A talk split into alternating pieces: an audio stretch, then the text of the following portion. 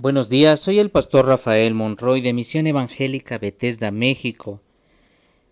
Y en este día 2 de septiembre del 2020 te invito a que me acompañes a reflexionar acerca del Salmo 110.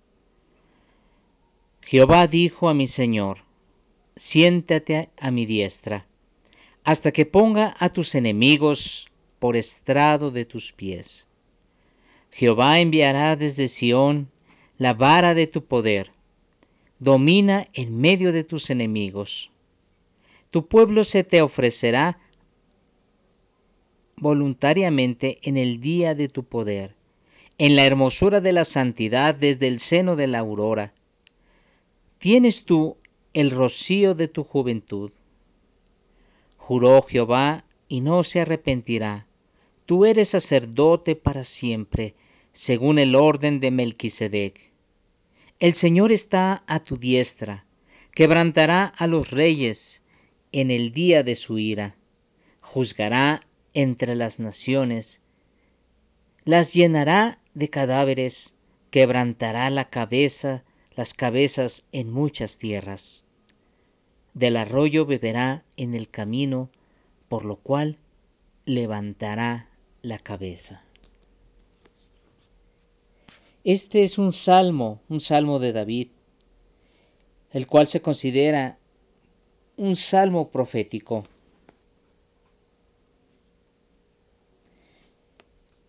Porque en este salmo se afirma la deidad de Jesús y contesta de este modo a los que niegan el completo significado divino del título Señor, el cual se le da a Cristo en el Antiguo Testamento. Este salmo anuncia el sacerdocio eterno del Mesías, de nuestro Señor Jesucristo, lo que ya es en sí una de las más importantes declaraciones que hace la Escritura.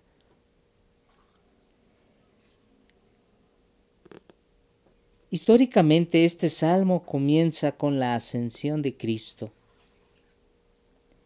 Proféticamente aquí se contempla el tiempo de la venida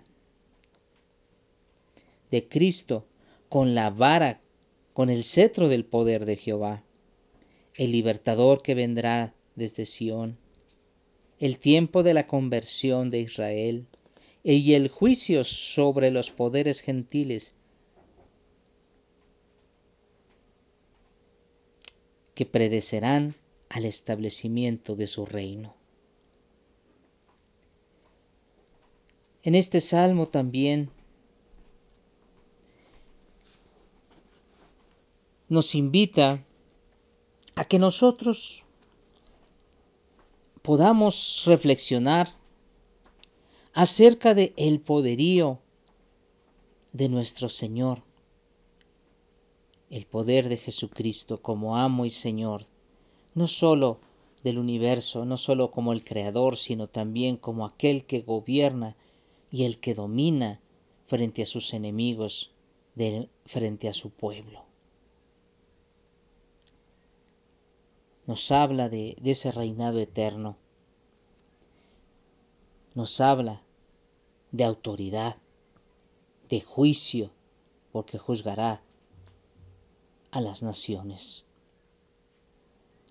Nos habla de un rey y de un reino incorruptible.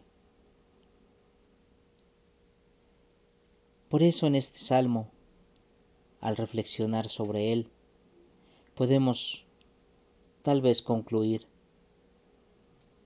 que nuestro Señor Jesucristo no debería ser considerado como algunos lo consideran, como, como un Dios, como un Diosito, sino como un Dios con mayúsculas, un Dios grande, un Dios fuerte, un Dios poderoso, un Dios que es eterno, un Dios que es justo, un Dios que hará justicia y que permanecerá para siempre.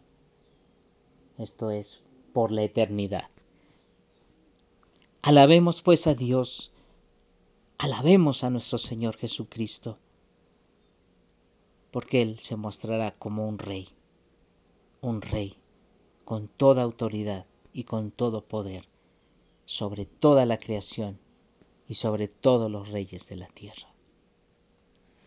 Alabemos pues a Dios, alabemos a nuestro Señor Jesucristo.